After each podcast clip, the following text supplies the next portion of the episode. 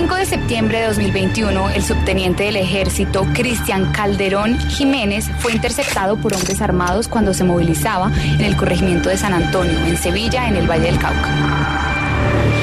Los hombres se lo llevaron, a pesar de que el oficial acompañaba a una comisión de la alcaldía de Sevilla que inspeccionaba varias obras realizadas en vías terciarias del municipio. Días después, el uniformado fue hallado muerto.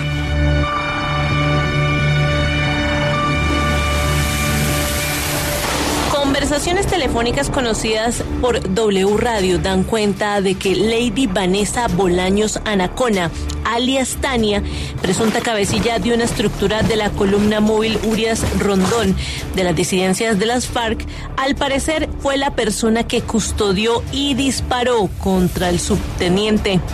La misma Tania confesó el crimen en medio de una llamada telefónica un subteniente estaba ahí.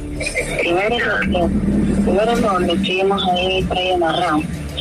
Luego, me pusieron que le diera agua, que le diera comida, que lo cuidara.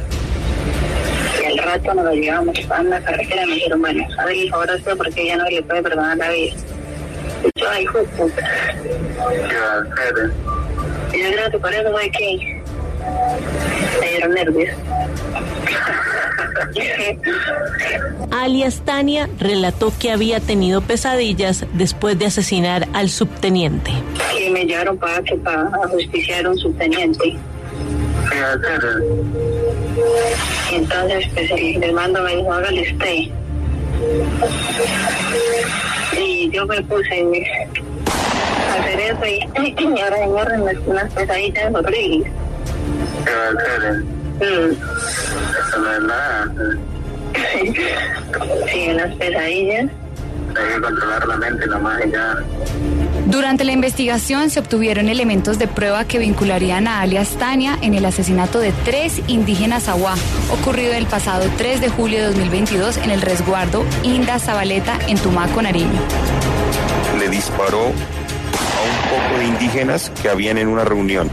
También hace referencia a que unos se murieron y que no sabe cuántos se morían, morirían y otros quedaron heridos. Entonces dice que le van a enviar al plateado a pelear con los helenos. Pero ella dice que mejor le den salida de la casa, a la casa. Luego Tania vuelve a decir que la gente dijo que se habían muerto dos indígenas de los que le disparó. A lo que mujer desconocida pregunta por qué les disparó así. Seguidamente Tania dice que el hijo no se acaba de crecer y que el otro está deseándole la muerte. La fiscalía involucra a esta mujer en otras actividades ilícitas como ataques contra la fuerza pública y pobladores del Pacífico nariñense, por instrucción directa de Euclides España, alias Jonier, quien murió durante una operación militar el pasado 23 de enero.